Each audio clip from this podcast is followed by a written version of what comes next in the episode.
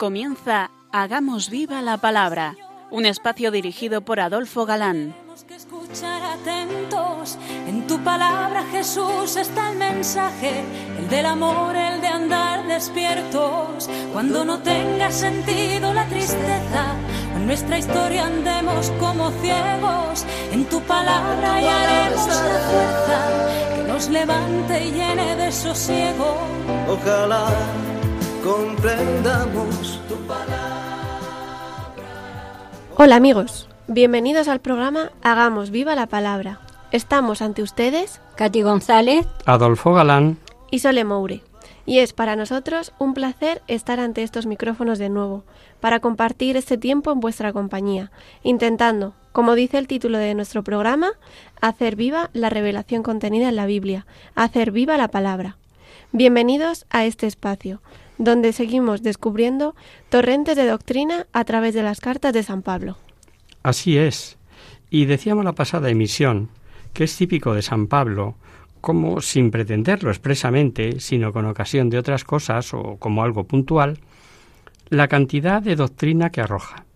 Por ejemplo, en la carta primera a los Corintios, en los versículos 10 al 12 del capítulo segundo, encontramos la divinidad del Espíritu Santo. Porque a nosotros nos lo reveló Dios por medio del Espíritu, y el Espíritu todo lo sondea, hasta las profundidades de Dios. En efecto, ¿qué hombre conoce lo íntimo del hombre sino el Espíritu del hombre que está en él? Del mismo modo, nadie conoce lo íntimo de Dios sino el Espíritu de Dios. Y nosotros no hemos recibido el Espíritu del mundo, sino el Espíritu que viene de Dios, para conocer las gracias que Dios nos ha otorgado. Su consustancialidad con el Padre, siendo para Dios lo que el Espíritu del hombre es para el hombre, su omniscencia, que es atributo divino, y su procedencia u origen, ya que viene de Dios. Profundas palabras escuchadas. El Espíritu escudriña hasta las profundidades de Dios. Las cosas de Dios nadie las conoce sino el Espíritu de Dios, etcétera, ¿no? Hemos de volver a una frase de lo escuchado, el versículo 6, porque cuenta con diversas interpretaciones. Sabiduría que no es de los príncipes de este siglo, ¿a qué se refiere? Indudablemente parece referirse a los grandes de la tierra, y debe ser cierto, porque poco después vemos que se aplica a quienes crucificaron a Cristo. Pero algunos, entre ellos Orígenes, creen puede referirse a los ángeles caídos, a los espíritus del mal, aunque bien pudiera que en la mente de Pablo, como opinan otros, estaban ambas cosas. Y hasta acaba este capítulo segundo diciendo, El hombre naturalmente no capta las cosas del Espíritu de Dios. Son necedad para él. Y no las puede conocer, pues sólo espiritualmente puede ser juzgadas. En cambio, el hombre de espíritu lo juzga todo, y a él nadie puede juzgarle. Porque, ¿quién conoció la mente del Señor para instruirle? Pero nosotros tenemos la mente de Cristo. El padre García Figar, al comentar estos versículos, dice, Los hombres, animalizados, jamás entenderán las cosas del espíritu. Caen en redes de disolución e impotencia para pensar en lo divino. En cambio, sigue diciendo este comentarista de San Pablo, el hombre espiritual, poseído del Espíritu Santo, hecho morada del Espíritu Santo, adquiere una capacidad de juicio y de raciocinio que puede afirmar la verdad de sí mismo y la de los otros. No olvidemos que entre los dones del Espíritu Santo están el de ciencia, el de entendimiento, el de sabiduría. Muy importante es, ante estas citas, no solamente pensar en el hombre animal como el hombre bestia, entregado a la sensualidad. Se trata más bien del que no tiene ese espíritu divino como principio rector de su vida. Quienes no cuentan con la acción interior de la gracia y del espíritu no pueden entender la entrega al misterio de la cruz, pues esa entrega es obra del Espíritu Santo. El capítulo tercero comprende tres secciones infancia espiritual, naturaleza del misterio apostólico y la sabiduría y glorias mundanas. Y la gran doctrina sobre la inhabitación del Espíritu Santo en nuestras almas, claro. Santa Teresa decía sobre esta gran verdad, ¿cómo os podría yo decir las riquezas, tesores y tesoros, perdón, y deleites? Mejor no decir nada, no se ha de saber decir. Aparece el Señor en el centro del alma, dice la santa.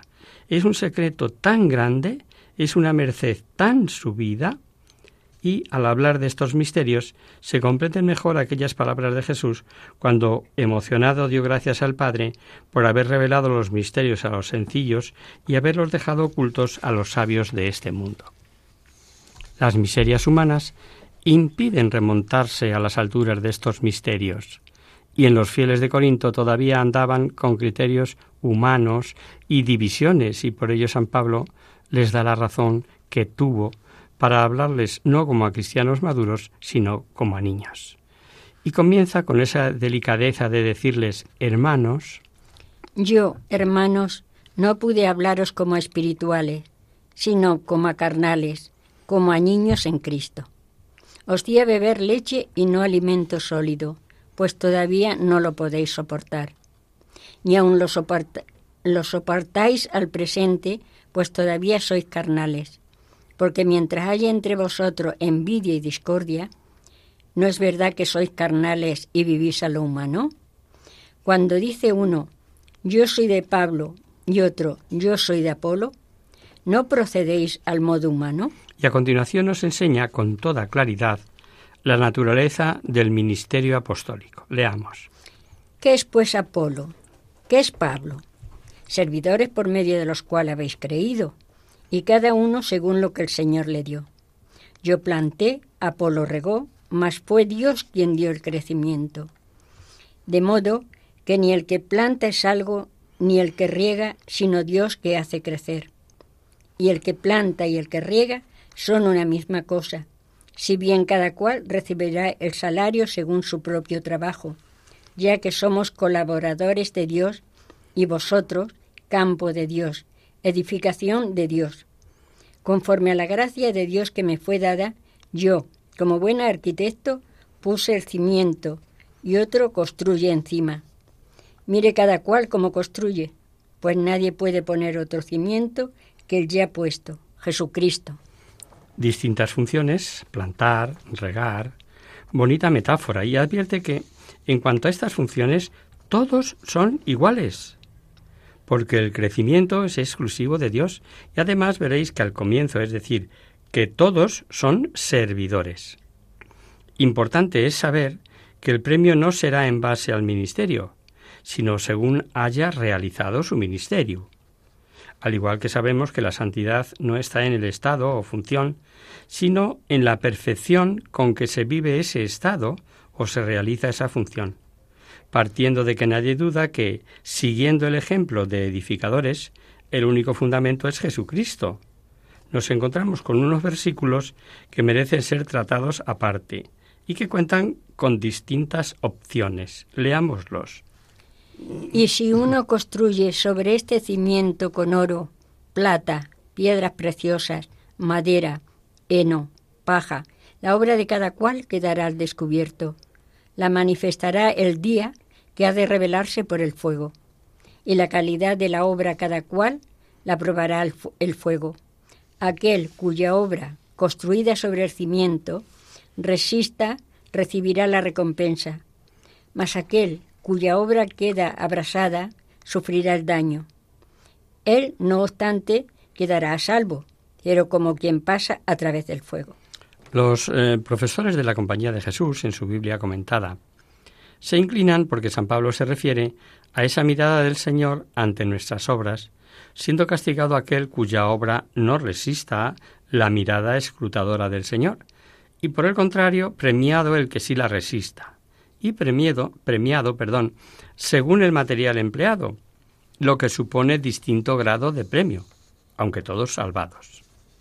Los profesores de Salamanca, en su Biblia comentada también, dicen casi lo mismo que San Pablo, que la otra, ¿verdad? Y se refiere al juicio divino sobre las obras, y que pondrá de manifiesto la solidez y verdad de la obra de cada predicador.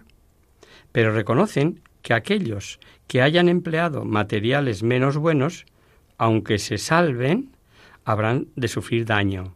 No irán al infierno, pero tampoco directamente al cielo sin antes sufrir daño, como dice el texto, lo que enseña el dogma católica sobre la existencia del purgatorio. El padre García Figar dice, hay apóstoles, ministros y cristianos cuyas obras no van limpias de polvo y paja, la vanidad, la presunción, sin alcanzar el pecado mortal. Esos se salvarán, sí, mas habrán de pasar por castigos acá en el mundo o allá en el purgatorio. El libro Verdades Católicas, Biblia en en mano, de Fe Católica, dice comentando este texto, que aquellos que mueren en gracia de Dios, pero no purificados de culpas no graves, no pueden ir al cielo directamente, porque está revelado que allí no puede entrar nada manchado, según se puede ver pues en citas de Apocalipsis o que había sido profetizado ya por Isaías. Se salvan sí, pero precisan allá de purificación. En dogma de fe la existencia de esta purificación necesaria. El Catecismo de la Iglesia Católica explica en los números 1030, 1031 y 1032 y nos remite a estas citas que hemos comentado. Por supuesto, no hay que pensar en un fuego como el que conocemos en la tierra, pero ese es otro cantar. Purificación abrasadora, sea como sea, que nos obliga a ofrecer oraciones y sacrificios para la pronta purificación de quienes murieron con esa deuda. Eso es lo que hicieron, por orden de Judas Macabeo, a favor de quienes habían muerto con deuda pendiente, y que se puede leer en Macabeos. Macabeos 12, 10, 46 texto que nos recuerda que es Santo, piadoso, orar por los muertos. Pablo vuelve a repetir que no nos dejemos guiar de sabiduría humana. De estos versículos que siguen, baste decir que Pablo no se refiere a la ciencia como ciencia, sino a la ciencia que, apartada de Dios, que es la verdad, llaman ciencia a lo que sirve a las pasiones y favorece los bajos instintos del hombre. Nadie se engañe. Si alguno entre vosotros se cree sabio según este mundo, hágase necio, para llegar a ser sabio, pues la sabiduría de este mundo es necedad a los ojos de Dios. En efecto, dice la Escritura, el que prende a los sabios en su propia astucia y también el Señor conoce cuán vanos son los pensamientos de los sabios. Así que no se gloríe nadie en los hombres, pues todo es vuestro, ya sea Pablo, Apolo, Cefas, el mundo, la vida, la muerte, el presente, el futuro, todo es vuestro, y vosotros de Cristo y Cristo de Dios. Muy clarito, San Pablo, como siempre, ¿no? Todo es vuestro, todo es de Cristo, perdón, y Cristo de Dios. El final de este capítulo es precioso. Vida, muerte, presente, venidero. Eh, claro, que por un sinfín de citas sabemos que se refiere no a Cristo como Dios, que es, sino como hombre, y que también lo es. Y hemos dejado en el tintero el versículo 16, porque aunque volveremos sobre el tema un poquito más adelante y en otras cartas acerca de la pureza, merece reflexión propia y particular. ¿No sabéis que sois santuario de Dios y que el Espíritu de Dios habita en vosotros? Somos casa de Dios. ¿Os habéis dado cuenta, queridos oyentes? Casa de Dios, sin comentario. En el siguiente capítulo de esta carta nos va a ilustrar el apóstol sobre los obreros de Dios, sobre los ministros del Evangelio. Nos dice que el juzgar a los ministros del Evangelio pertenece a Dios nos hablará de la humildad y abnegación que han de tener los que ejercen el ministerio, serias amonestaciones a los orgullosos y consejos y exhortaciones a la humildad. En los primeros versículos habla San Pablo de lo apuntado. Los apóstoles son responsables solo ante Dios. Por tanto, que nos tengan los hombres por servidores de Cristo y administradores de los misterios de Dios. Ahora bien, lo que en fin de cuentas exige de los administradores es que sean fieles. No administran bienes propios, sino de Dios, por lo que únicamente se les pide que sean fieles.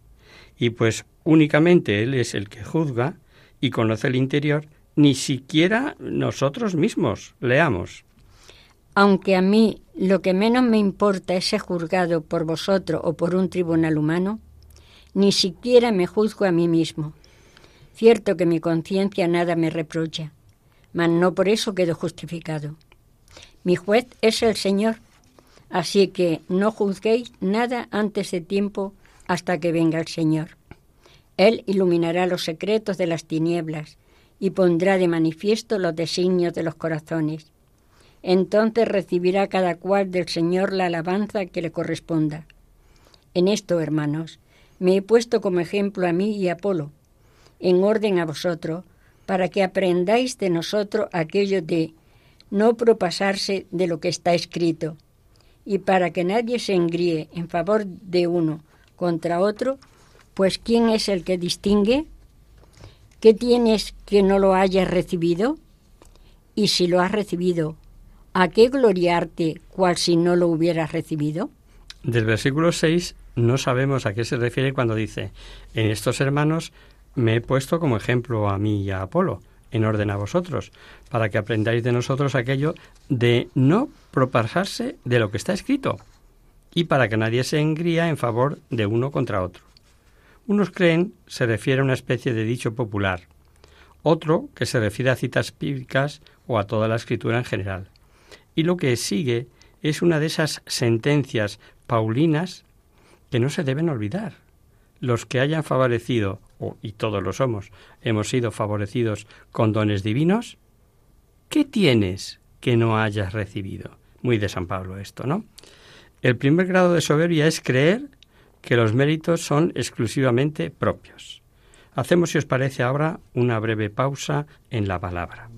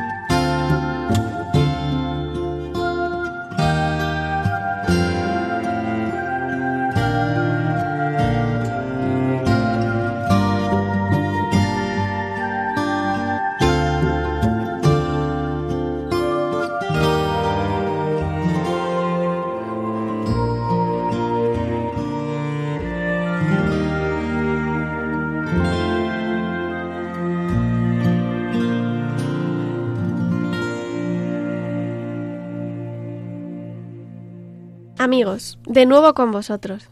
Tras esta breve descanso musical, os recomendamos, queridos oyentes, que sintonicéis el programa Hagamos viva la palabra.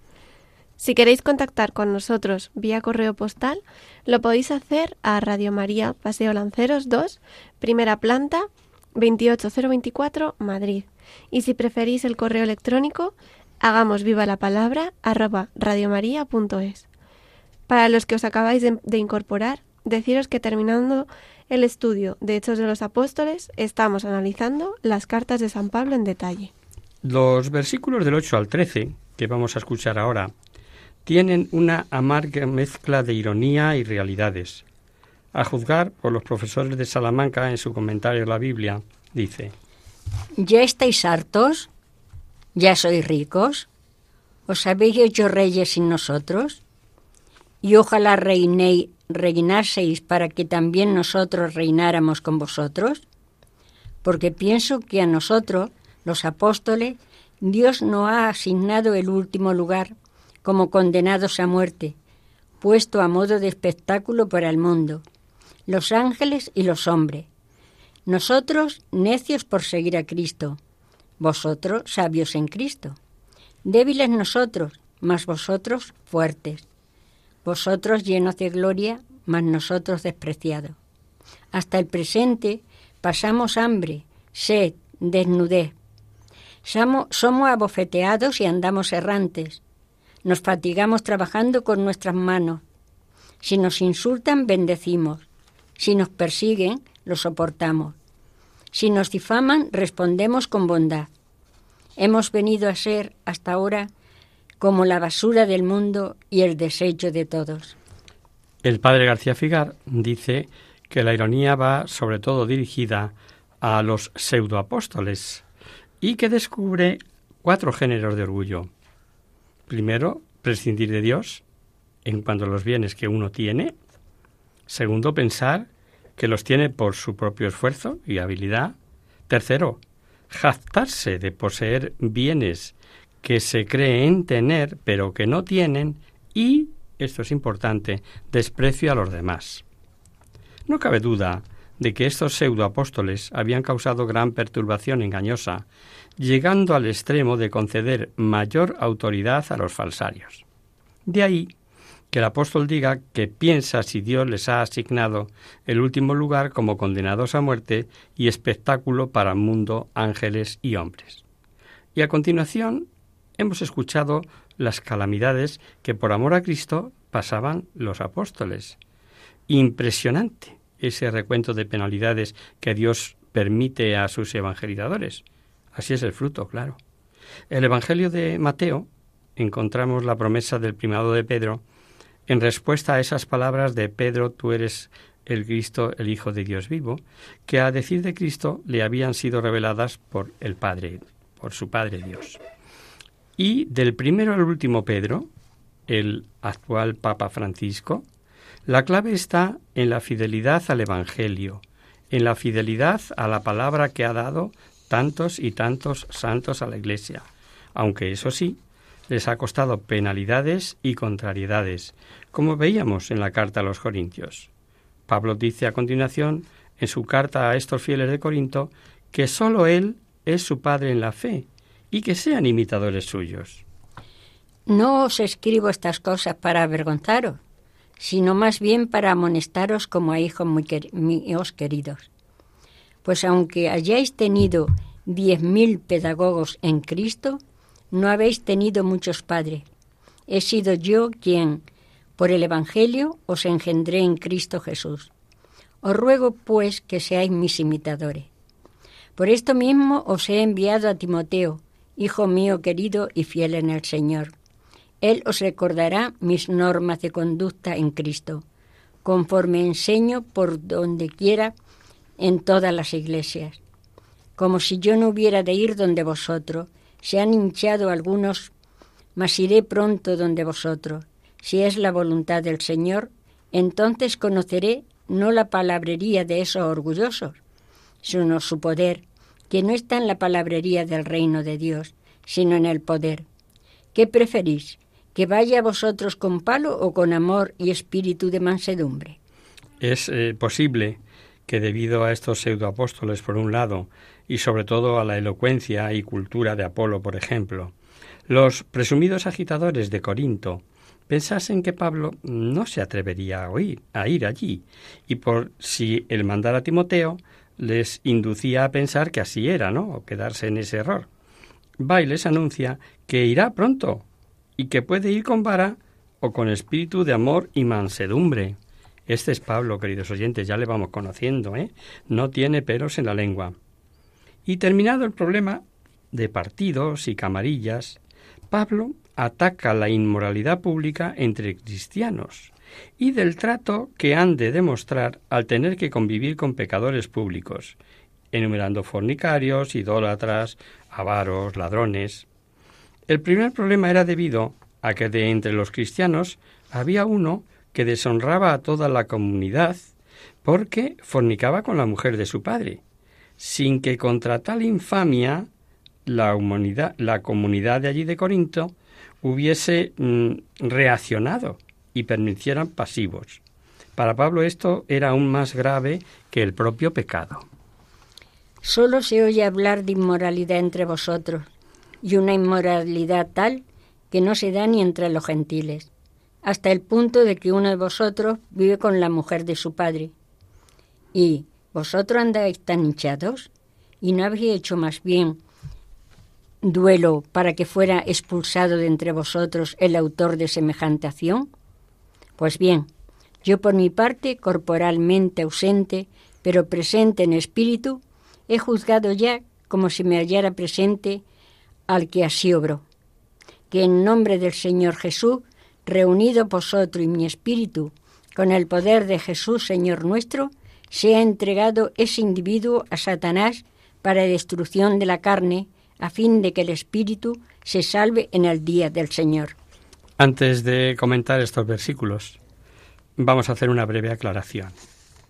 En el original leemos, es ya público que entre vosotros reina la porneia, en griego pi, omicron, rho, ni, epsilon, iota y alfa. Porneia. Esta palabra se traduce por fornicación o deshonestidad o similares. Y resulta que algunas tradiciones, traducciones, perdón, en el texto que recoge la doctrina de Jesús sobre la separación en el Evangelio de San Mateo dice: Pues yo os digo, todo el que repudia a su mujer, excepto el caso de fornicación, la hace ser adúltera, y el que se case con una repudiada comete adulterio. Traducía así el texto de Mateo. El que repudia a su mujer salvo el caso de adulterio, la expone a cometer adulterio. Con ello, algunos hermanos separados admitían el divorcio en caso de que su mujer hubiese cometido pecado adulterio. Pero era significativo que en el texto de Mateo dice salvo caso de porneia, o sea, emplea esta expresión, y que algunos, ya repetimos, traducían por adulterio. Pero luego, cuando dice la expone a cometer adulterio, no dice el original porneia, sino moiseia, que significa adulterio. Pues bien, gracias a este texto al que hemos eh, llegado, en el que hemos eh, confluido comentando la carta a los Corintios, sabemos que Jesús no se refería a adulterio de la mujer, sino a vivir incestuosamente, o sea, vivir así. De vivir así, claro que hay que despacharla. Ahí sí que hay excepción. Pero bueno, después de este breve paréntesis, seguimos con el estudio de la carta. Pablo, más que el pecado, critica, como os decía, la pasividad de la comunidad ante el escándalo que suponía tal conducta, que no era aceptable ni entre los no cristianos. Y como echándoles en cara su presunción de perfectos, dice, y vosotros hinchados, les dice, no habéis hecho luto por tal, para que desapareciera tan grave mancha, pues vosotros presentes y yo ausente ya he juzgado. O sea que no se anda con chiquitas. Y este apóstol de la caridad que es Pablo dice, ese tal quede excluido de la comunidad. Se dice de San Juan Bosco, que como sabemos recogía a niños de la calle, que en una ocasión en vez de retener echó a un niño porque corrompía a los demás. Tal excomunión es dolorosa, pero cuando es peor tener dentro a quien debe ser apartado por el mal que causa, hay que separarlo del grupo por mucho que duela. Vamos a repetir un párrafo de lo leído, porque es un texto impresionante y de dudosa interpretación. Que en nombre del Señor Jesús, reunido vosotros y mi espíritu, con el poder de Jesús, Señor nuestro, sea entregado ese individuo a Satanás para destrucción de la carne, a fin de que el espíritu se salve en el día del Señor. Entregado el sujeto a Satanás para destrucción de la carne, a fin de que el espíritu se salve en el día del Señor. Claro que no se entrega, no se trata de entregar a muerte temporal como se, eh, se castigaba en la ley de Moisés. Por el hecho de arrojarlo de la iglesia, se consideraba que caía bajo el poder de Satanás, jefe de las fuerzas del mal. Y parece ser que los apóstoles tenían poder para, en casos así, el pecador sufriera las consecuencias fatales del pecado. Y tenemos varios ejemplos en la Sagrada Escritura. Bástenos recordar el castigo que sufrió el mago Elimas, que quedó ciego temporalmente a instancias de Pablo eh, por su frontal oposición y estorbo a la predicación del procónsul Sergio Paulo, un hombre prudente, como dice el texto, y esto lo vimos el curso pasado en Hechos de los Apóstoles. Que el cuerpo sea atormentado por Satanás es más corriente de lo que nos parece. Mediante todos tales tormentos en la carne, en lo físico, pueda vivir el espíritu. Los profesores de la Compañía de Jesús, en su Biblia comentada, dicen, el mismo hombre es concebido bajo dos aspectos distintos, como temporal y como eterno. Con el castigo sufra y muera el hombre temporal, y se salve el cristiano, hombre inmortal. Y por la ruina temporal se busca la conversión. os voy a poner un ejemplo. no sé si habéis leído el el padre Ramón Cue, escribió Mi Cristo roto. Es lo que él define como bofetada con la izquierda. Es difícil de entender la pedagogía divina, permitiendo un daño temporal, buscando el bien de esa persona, es frecuente que, y permitido por Dios, los castigos, sufridos sirvan al pecador para abrir los ojos y arrepentirse da San Pablo a continuación el consejo de ser nueva levadura con los ácimos de la pureza y la verdad. Y dice, Purificaos de la levadura vieja para ser masa nueva, pues sois ácimos, porque nuestro Cordero Pascual, Cristo, ha sido inmolado. Así que celebremos la fiesta, no con vieja levadura ni con levadura de malicia e inmoralidad, sino con ácimos de pureza y de verdad. El Cordero Pascual lo inmolaban cada año, pero el Cordero Cristo ha sido inmolado una vez y para siempre de forma cruenta, y cada día en cada misa de forma incruenta, de forma que el festejarlo con ácimos de pureza y de verdad ha de suponer una fiesta permanente de Pascua, el sacrificio de la misa, obviamente. Y llegamos a lo que os anticipábamos sobre esta carta. ¿Escribió Pablo una carta a los Corintios antes que esta? que figura como primera? Así parece, y sobre todo por el contexto. Al escribiros en mi carta que no os relacionarais con los impuros. Pero hay quienes opinan que esta posible carta no canónica se conservaba en trozos repartidos de las dos que poseemos. Lo que no cabe duda es que debieron interpretar mal los corintios algo que trataba San Pablo en esa carta, porque el trato de los cristianos con los pecadores públicos. Leemos el pasaje completo. Al escribiros en mi carta que no os, os relacionarais con los impuros, no me refería a los impuros de este mundo en general, o a los ávaros, a ladrones o idólatras. De ser así, tendríais que salir del mundo. No, os escribí que no os relacionarais con quien, llamándose hermano, es impuro, ávaro, idólatra, ultrajador, borracho o ladrón. Con esos ni comer, pues ¿por qué voy a juzgar yo a los de fuera? ¿No es a los de dentro a quienes vosotros juzgáis? A los de fuera Dios lo juzgará. Arrojad de entre vosotros al malvado. Posiblemente habían interpretado no tratar con fornicarios, fuesen o no fuesen cristianos, y San Pablo ve que lo aclara. Primero, no se trata de no mezclarse con los no cristianos, pues habría que salirse de este mundo, claro, sino con aquellos que llevando el nombre de cristianos y que sean pecadores públicos están dando motivos de escándalo. Segundo, y respecto a esos falsos cristianos, no sólo con fornicación, sino con avaros, con idólatras, con maledicentes, etcétera, etcétera. Con esos ni comer, les dice, tal vez refiriéndose a las comidas comunes de los fieles en las asambleas litúrgicas. Y respecto a los pecadores públicos no cristianos, ni se mete, dice, ya los juzgará el Señor. Y por el capítulo siguiente vemos otro gran defecto de esa comunidad de Corinto. Andaban en pleitos entre sí y llevaban sus causas a los tribunales ordinarios. Y San Pablo no quiere que en los roces temporales acudan a los tribunales paganos, sino que resuelvan dentro de casa, ¿no? Y además el poco favor que hacían a la Iglesia con estos pleitos, dando malos ejemplos. No podemos olvidar que Pablo era judío, y los judíos de la diáspora hasta tenían tribunales propios, con permiso de Roma, para solucionar esos problemas. Y para el apóstol ese proceder de acudir a paganos era indigno de cristianos. Cuando alguno de vosotros tiene un pleito con otro, ¿se atreve a llevar la causa ante los injustos y no ante los santos? ¿No sabéis que los santos han de juzgar al mundo? ¿Y si vosotros vais a juzgar al mundo?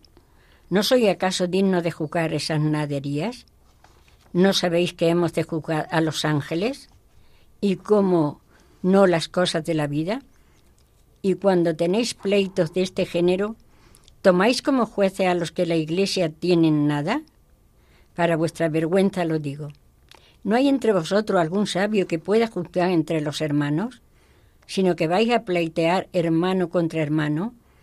¿Y eso ante infieles? De todos modos, ya es un fallo en vosotros que haya pleitos entre vosotros, porque no preferís soportar la injusticia. ¿Por qué no dejaron más bien despojar? He escuchado el texto os daréis cuenta que para Pablo esos choques eh, son por, por naderías de la vida, dice. O sea, considera que el hecho de pleitear ya supone una deficiencia o una imperfección en la práctica de la virtud evangélica. Y por eso les dice, ya es mengua tener pleitos.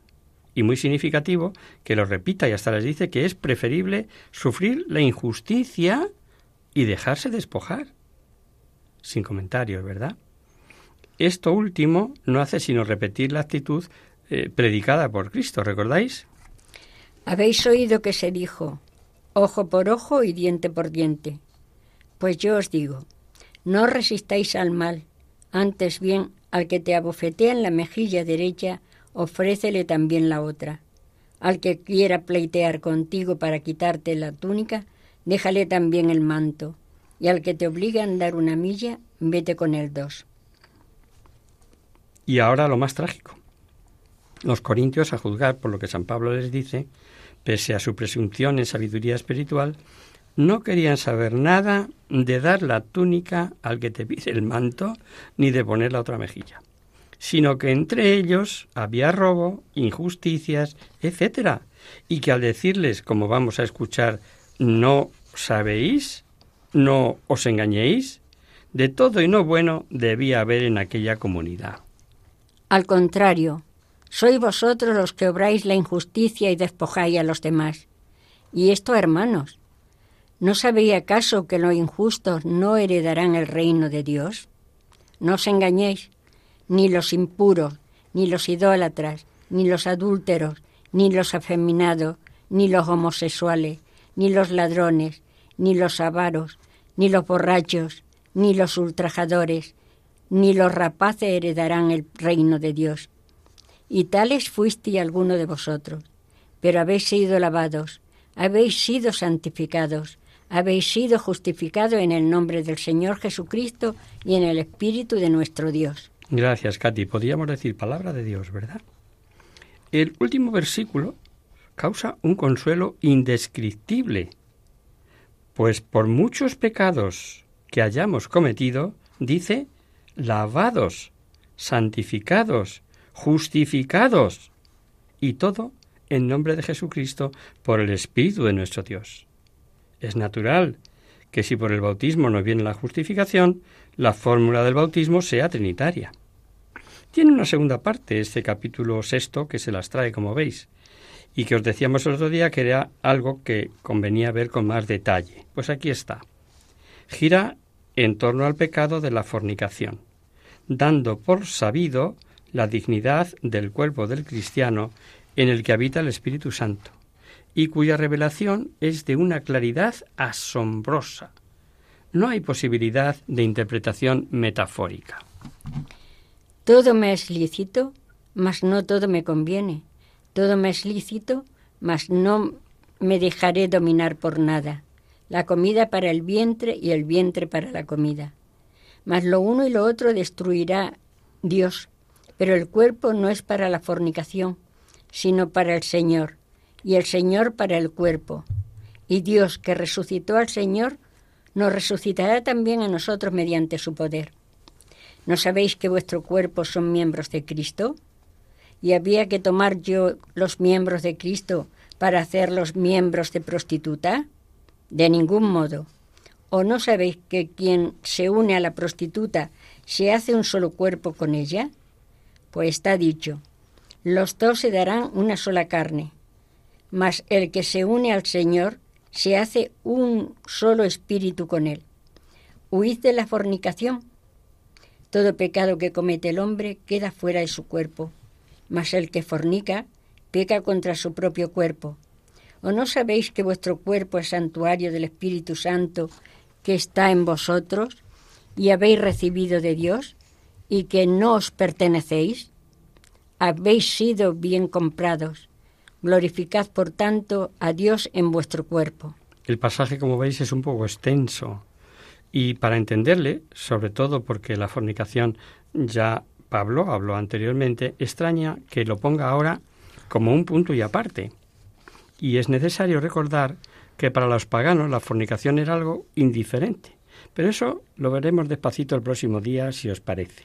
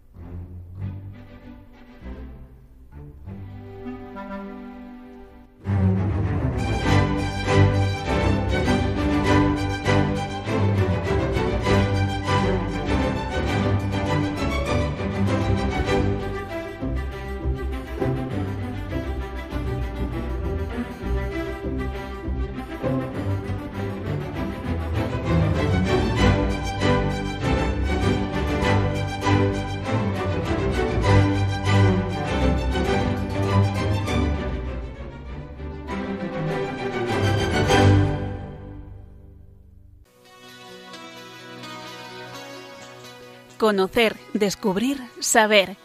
En Hagamos Viva la Palabra. Comenzamos nuestro espacio de conocer, descubrir, saber. Y vamos a contestar a un oyente que escribe desde Burgos y dice lo siguiente. Hola amigos, soy Antonio y os escribo desde Burgos. Me he jubilado recientemente, así que ahora puedo dedicarme a esas aficiones para las que nunca tenía tiempo. Una de ellas es la historia. Navegando por Internet he leído que Jesucristo intercambió correspondencia con el rey de Edesa. ¿Qué hay de cierto en esto? De ser así, esto implicaría que habría cartas escritas de puño y letra por Jesús. Si es así, ¿dónde se conservan estas cartas? Muchas gracias y enhorabuena por vuestro programa, Antonio. Gracias por tu participación, amigo Antonio. Eh, vamos a contestar a tu pregunta basándonos en la historia eclesiástica escrita por el, obispo de Cesarea, Eusebio, en el siglo IV, uno de los padres de la Iglesia. Durante la vida pública de Jesús, la noticia de sus milagros se extendió más allá de Galilea y Judea. Así llegó la noticia hasta Edesa, capital de Os Osruene, un pequeño reino de Asia Menor, situado al norte del reino Éufrates. Su comarca, su monarca, perdón, Álgaro, sufría una enfermedad incurable, posiblemente lepra. Al oír los testimonios acerca de Jesús, él también quiso ser curado, y así fue como el rey Ábgaro escribió a Jesús pidiéndole que acudiera a Edesa para sanar su grave enfermedad. Cuando la carta llegó a manos de Jesús, debían estar próximos los días de su pasión, por lo que le contestó con otra carta en la que le explicaba que no podía ir a Edesa, pues había asuntos importantes que le retenían en Jerusalén. Tenía que dar total cumplimiento a aquello para lo que había nacido, hacer su redención. Pero le prometió enviarle a uno de sus discípulos tras su resurrección y ascensión al cielo para que le curase. La persona que sirvió de correo entre ambos se llamó Ananías. Después de la ascensión de Jesús al cielo, el apóstol Tomás envió a Tadeo, uno de los setenta discípulos de Cristo, a Edesa para evangelizar aquella región. Fue recibido por Áugaro, quien, tras las enseñanzas de Tadeo, se hizo cristiano y sanó milagrosamente, convirtiéndose también Orruene en el primer reino oficialmente cristiano de la historia. Eusebio de Cesarea tuvo acceso a las cartas que se guardaban en los archivos de la Cancillería Real de Edesa. Las tradujo del siríaco y las transcribió en su obra Historia Eclesiástica. Leamos la carta del rey Abgaro. Abgaro Ucama Tomarca. A Jesús, Salvador, bueno que se mostró en la región de Jerusalén. Salud. He oído acerca de ti y de tus curaciones llevadas a cabo por ti mismo como si prescindieras de medicinas y de hierbas, pues, según la noticia que corre, haces que los ciegos vean y que los cojos anden, sanas a los leprosos y echas fuera espíritus impuros y demonios, sanas a los atormentados, con enfermedades largas y resucitas muertos. Tras oír esto de ti, creo que hay dos opciones. O eres Dios, y habiendo bajado el del cielo, llevas a cabo estas obras, o puesto que las haces, eres el Hijo de Dios. Por esta razón he escrito suplicándote que vengas a mí y me sanes de mi enfermedad. También he sabido que los judíos murmuran contra ti y quieren tu mal. Mi ciudad, aunque pequeña, es responsable y será suficiente para ambos. Esta carta fue la que el rey Abgaró, toparca de Edesa, mandó a Jesús a través del correo Ananías. Vamos a leer ahora la respuesta de Jesús desde Jerusalén enviada a Edesa a través del mismo correo. Bienaventurado si creíste en mí sin haberme visto, pues de mí está escrito que los que me han visto no crean, para que también los que no me han visto crean y sean salvados. Pero acerca de lo que me escribes que vaya a ti, me es preciso cumplir todo mi cometido aquí, y una vez realizado, ser tomado al que me envió. Mas, cuando haya sido tomado, te enviaré a uno de mis discípulos, para que te proporcione sanidad y vida, a ti y a los tuyos. Eusebio de Cesarea transcribe otro documento que encontró junto con las cartas y que narra la llegada de Tadeo a Edesa y los acontecimientos eh, que tuvo lugar allí. Leamos. Después de la ascensión de Jesús, Judas, llamado Tomás, envió como apóstol a Tadeo, uno de los setenta, el cual, habiendo llegado, se hospedó en casa de Tobías, hijo de Tobías. Cuando se extendió el rumor acerca de él, se comunicó a Ábgaro, que había ido a aquel lugar un apóstol de Jesús, de acuerdo con lo prometido por la carta. Tadeo empezó con el poder de Dios a sanar toda enfermedad y debilidad, y debilidad, de manera que todos quedaban maravillados. Cuando Ábgaro oyó los grandes y admirables hechos, y cómo sanaba, sospechó que se trataba del discípulo del cual Jesús le había escrito en la carta, cuando le dijo Cuando sea tomado a lo alto, enviaré a uno de mis discípulos para sanar tu enfermedad. El toparca Átgaro no perdió un momento y mandó llamar a Tobías para que acompañara a Tadeo hasta su palacio. Sigue leyendo. Madrugando al día siguiente, Tobías tomó a Tadeo y fue a Ábgaro. Tadeo llegó estando en pie los magnates del rey, y en el preciso momento en el que entró, se apareció a Ábgaro una gran visión de la faz del apóstol Tadeo, Cuando Apgaro le vio, se prosternó ante Tadeo, sorprendiendo a los presentes, pues no veían la visión, que sólo se apareció a Apgaro. Esta faz de la que habla el obispo Eusebio es posible que sea el rostro de Jesús, impreso en el santo sudario que, según otra tradición, fue custodiado en Edesa durante varios siglos, probablemente hasta mm, llevado hasta allí por el propio Tadeo. ¿Existe algún icono antiguo en el que se ve a Tadeo mostrando al rey Abnegaro el mandilión, es decir, la sábana santa con la que se amortojó Jesús, y en el que aparece la faz de Cristo? el mismo santo sudario que se conserva y venera hasta el día de hoy en Turín. ¿Eres tú, en verdad, el discípulo de Jesús? El Hijo de Dios, que me dijo, te enviaré a uno de mis discípulos, el cual te proporcionará sanidad y vida. Y Tadeo respondió, Porque has creído en gran manera en el que me envió. He sido enviado a ti, y de nuevo, si creyeres en él, tendrás los ruegos de tu corazón. Adjuró, admitió que cuando tuvo noticia de su crucifixión, estuvo a punto de ir con su ejército a Jerusalén, pero los romanos se lo impidieron. Nuestro Señor cumplió la voluntad de su Padre. Le explicó Tadeo, a lo que él respondió. Yo también he creído en él y en su Padre. Tadeo le impuso entonces las manos y al momento quedó sano. El rey Apgaro quedó maravillado y le pidió también te suplico que nos des a conocer acerca de la venida de Jesús, cómo tuvo lugar y de su poder, con qué tipo de poder realizó las cosas que yo he oído. Tadeo le propuso que reuniera a todos los ciudadanos para predicarles también a ellos, y así fue como al día siguiente les habló a todos de la venida de Jesús, de su cometido, de sus enseñanzas, de su muerte, resurrección y ascensión, y de la promesa de su segunda venida. Tadeo sanó a muchos ciudadanos y anunció la palabra de Dios en aquel reino. Y cuando llegó el momento de partir, el rey Apgaro quiso agradecer su labor ofreciéndole gran cantidad de oro y plata, pero Tadeo lo rechazó. Hasta aquí llega el relato transcrito por Eusebio de Cesarea, como hemos dicho, ¿no? Aquellas cartas del rey Apigaro y de Jesús se perdieron con el correr de los siglos, pero gracias a este obispo, a este padre de la Iglesia, esta impresionante historia ha llegado hasta nosotros. Esperamos haber eh, satisfecho tu curiosidad, amigo Antonio. Quedamos a tu disposición para cualquier otra consulta. Y hasta aquí, queridos amigos, el programa de hoy. Os dejamos con nuestra sintonía y os recordamos que si queréis dirigiros a nosotros al programa, para cualquier duda, aclaración o sugerencia, participando en el, en el espacio de conocer, descubrir, saber, estamos a vuestra total disposición y encantados de atenderos en la siguiente dirección. Radio María, Paseo Lanceros 2, primera planta, 28024 Madrid o bien, si lo preferís, al correo electrónico hagamos viva la palabra arroba radiomaria.es. Os hemos acompañado en esta emisión Adolfo Galán, Katy González y Sole Mouri.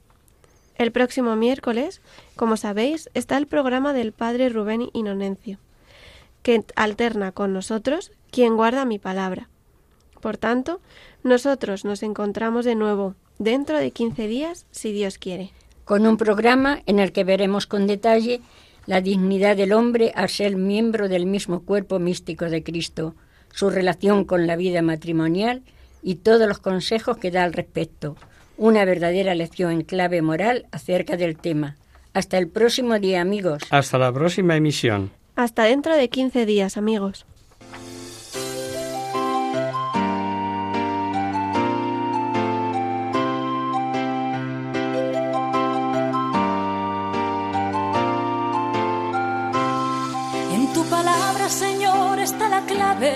Solo tenemos que escuchar atentos. En tu palabra, Jesús, está el mensaje, el del amor, el de andar despierto. Así concluye Hagamos viva la palabra con Adolfo Galán. Como ciegos, en tu palabra y haremos la fuerza que nos levante y llene de sosiego. Ojalá comprenda